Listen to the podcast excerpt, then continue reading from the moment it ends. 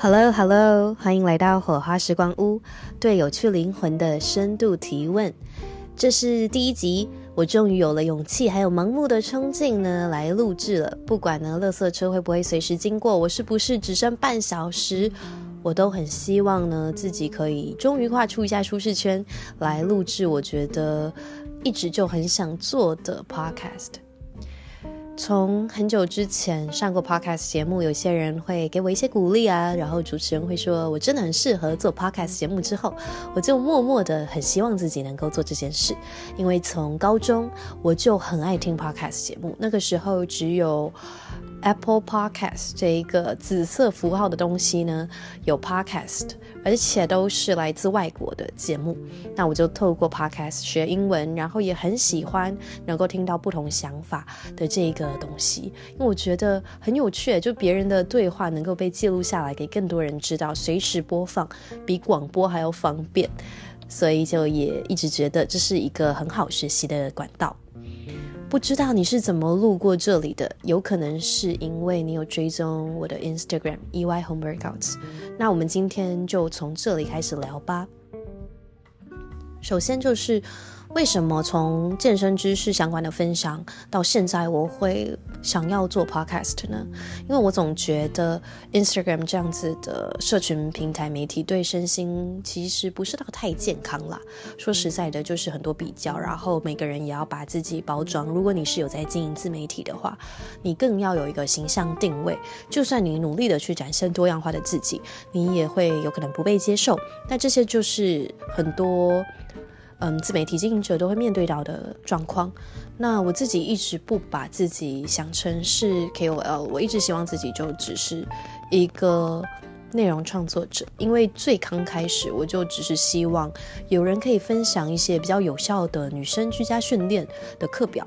那后面我分享了更多的健身方法啊、知识啊，都还是很有热忱的，因为我一直很希望大家可以采取更好的健身策略，让自己不受伤，然后也可以优化自己的动作细节，然后有一个更好的观念。近年的话，就变成我希望能够分享心态，因为我觉得比较少人去探讨心态。那我分享了直觉式的健身、饮食，然后更弹性的饮食。以及呢，更多身心灵的内容，如何让两性关系呢更嗯不带来伤害，爱得更真这类的话题，然后也蛮受欢迎的。因此我就觉得，或许我最适合做的内容，一直就不是嗯很有标准答案，或者是很有嗯标准目的的健身知识吧。然而，要接受自己的改变，其实是很多恐惧的。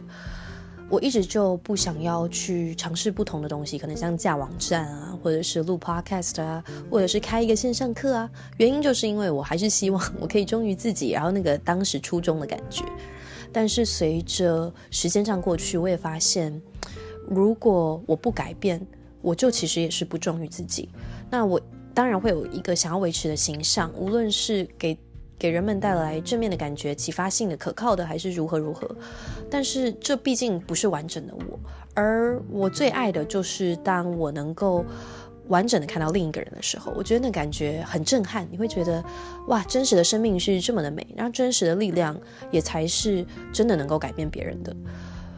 也因此，我觉得我想要找一个比较有私密感的空间，去跟我喜欢的追踪者们做对话，然后让你感觉真的像一个朋友在陪伴你的感觉。那当然也想要找很多我自己身边我觉得很有趣的灵魂，像是一些亲朋好友啊，不同人生阶段、不同背景。不同年纪的人来上这个节目，然后不以他们的专业身份，不会是某某某老师、医生、教练，而是他们这个人来跟我聊一些有趣的话题，不管是他们生活啊，还是他们人生经验上面。那我也希望这些对谈我记录下来，我老了以后听会觉得哇，真好，这样可以嗯瞬移到当时的那个感觉。OK，所以讲完了为什么我想要嗯录制 Podcast，就是因为我觉得我希望自己不要再害怕改变啦。那另外一个部分也是因为我觉得健身的狭隘感觉不是我现在想要的。什么叫健身的狭隘呢？就是说我以前都会觉得，嗯，一定要找最有效的方式啊，去增加肌力、增加肌肉量。那这也是我一直在分享的内容方向，因为我觉得现代人时间这么少嘛，那你就是要找一个最快速有效的手段去进行你身体的锻炼啊，然后达到你理想的目的。然而，在当线上教练这些过程中啊，我认识了越来越多不同人生状态啊、不同工作的女生。我发现，真的不是所有人他需要的是一个很制式的健身课表，一个在室内的健身课表。那也随着我接触越来越多的户外运动，我过去真的没有，真的是到近两三年才开始。我发现这些户外运动的人，他们也一样很健康，他们未必有非常规律上健身房的习惯，但也都有不错的体态啊。那他们的健身方式，你可能会觉得，哎呀，好没效率，这也不太会增加肌肉量、肌力，或者是他在做的运动是，嗯，我过去会觉得，嗯，比较无效的，然后比较不会带给体态差异性的。但我发觉，这可能才是这个人他需要，他生活中需要的，不管是对他心情上面正面的影响，还是能够维持下去的一个嗯社交方式，这都是很可贵的。然而，台湾近年吧，就是健身变得很商业化，因为刚开始人人都开始健身嘛，好像连帮我剪头发的姐姐都。都说她在健身，就几乎每个姐姐都在健身，我就觉得哇，真的是很热门的一个嗯活动了嘛。那从国外开始有健身风气，我就一直知道，其实。健身它是一个可以持续一辈子的习惯，但是要怎么持续一辈子呢？因为当你不是想要走比赛的路线，但你又要进一个传统的健身房健身，你可能未必对于改变你自己的体态有这么多的兴趣。可能已经健身了三五年之后，那到底要怎么看待跟健身的关系呢？那我刚才呢，其实也跟我的线上学生在进行这样子的聊天，我觉得好有趣。他说他自己曾经也是教练，然后他。也是觉得自己，嗯，对于健身就已经没有灵魂在健身了，你知道，就是到了那边完成事情，然后走，或或许有一些进步，或许觉得还不错，但一直都不觉得这个东西让他的生活更加分。那到底要怎么办呢？我就跟他说，我觉得其实可以继续。去健身，但是要找一些其他自己喜欢的活动去进行尝试，无论的是户外活动啊，或者是有氧运动，或者是徒手啊、瑜伽呀、皮拉提斯啊、冬流啊。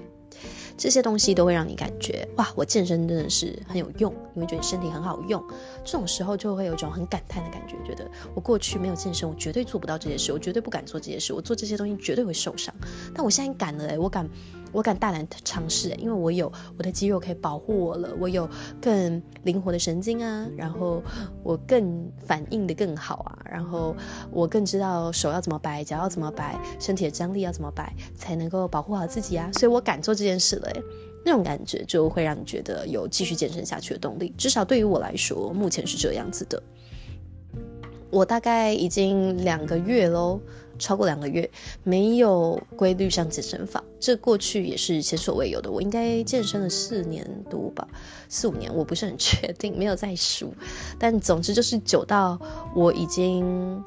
我已经觉得我跟他很熟悉了，熟悉到有时候会觉得很像在做家事一样。但是我们的身体是拿来被庆祝的，你运动是一个非常值得喜悦的事情，因为我们还能够动，我们还能够感受到我们的身体，这些都是很棒的。但是当你嗯落入了一个非常 routine 的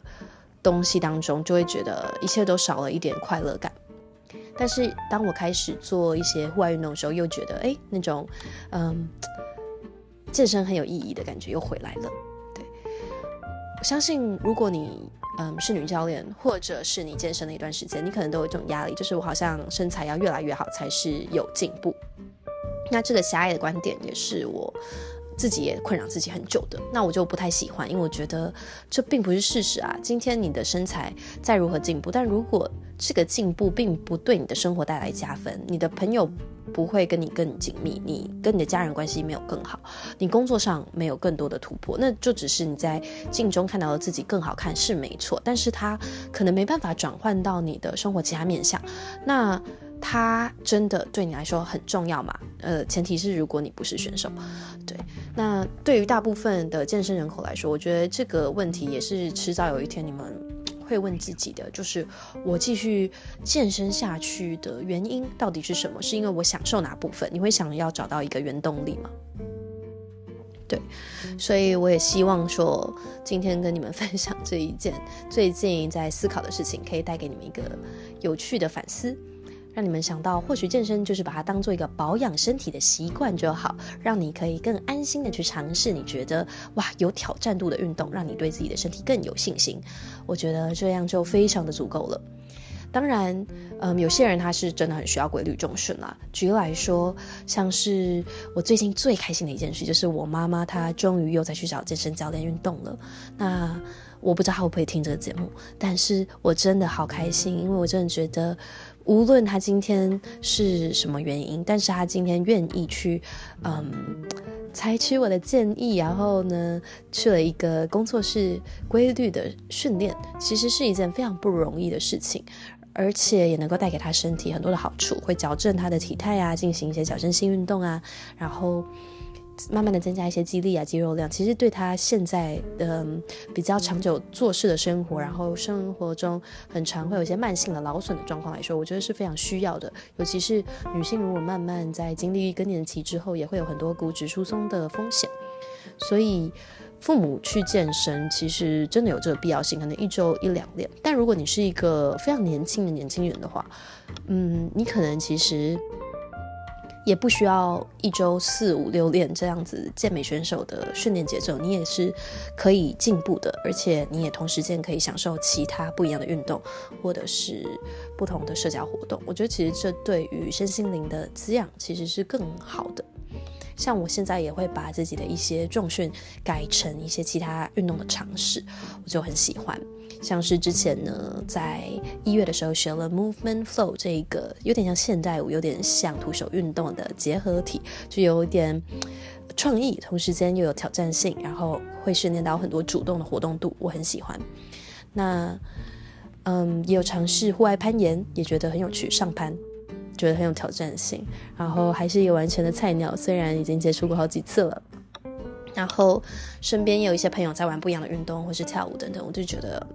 我也想要像这样一样，给自己更多的开放性跟选择，不要去带有批判度。那这些就跟我刚开始创立这个账号，然后粉丝数成长很快的事情，想法差异很大。我知道，当一个人黑白越分明，然后说的东西越有，嗯，可以说是争议性的时候，会越多人想追踪，越多人想知道，或者成为他的信众，或者是想要挑战他说的内容。但是我今天不想再给自己一个这样子存在的压力，尽管改变有点小小的不舒服，但我还是想要尝试呢，忠于自己去做分享。OK，近期还有发生一件有趣的事情，就是我连吃了三天的炸物。炸物哦，我真的过去一周有没有吃一次都不一定，因为我的肠胃没有到超好，就是我一吃炸的就马上很胀气，然后可能甚至马上就会长痘痘啊、破嘴啊等等，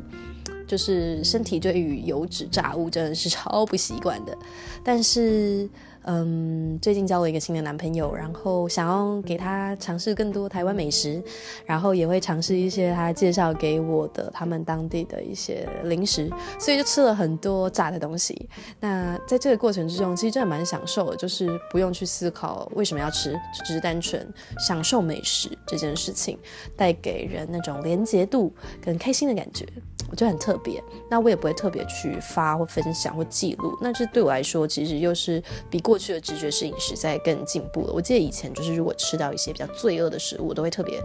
拍下来，然后有时候会打卡分享，因为。我会觉得这样做好像少了一点罪恶感，不知道为什么。但现在我竟然不会再这样做了，我会觉得这就是我日常的一部分，然后我自己的选择，它也没有什么特别的，也不用特别去做分享。这就跟之前差异很大，像是以前看过那种很多人数观看的影片，那种大胃王啊，狂吃的那种健身 couple 啊，或者是健身的女生。都会觉得好像有点疗愈，但现在会知道那个心态，其实他们的心态大概不是到太健康，才会去做这样的分享。但是观众们呢又特别爱看，所以就助长了这样子的风气。现在会觉得，其实饮食是一个真的跟营养素、热量没有关的东西，它真的可以完全无关，它真的可以只是跟文化、只是跟分享、只是跟连接去相关的。下一个话题，我想要聊到的呢，应该是感情。我觉得感情上面的一些体悟呢，是接下来的单元会想要去分享的。尤其是我跟我的前任 Vic 的一些关系，因为我觉得很有趣，因为我们真的是朋友。然后这也是我第一个还是朋友的前任。那原本有讨论过说，哦，我们或许可以一起录个节目来分享。那我现在的想法是，不一定要真的找他啦，也可以我自己。录下他的回应，然后自己谈，看大家觉得怎么样比较好，也可以让我知道。那我很希望呢，这个节目给你的感觉是非常亲切的，是非常有陪伴感的。但同时间呢，也是会有一些收获成长的。我会分享一些我喜欢的书籍，我近期的感动，近期的难过，近期的感受等等。那希望，嗯，同在这个时空的你呢，也能够感受到自己是多么的美好，是多么的值得被爱。那我们就下次见了。希望下次的节目会有有趣的来宾，能够跟大家一起聊聊天。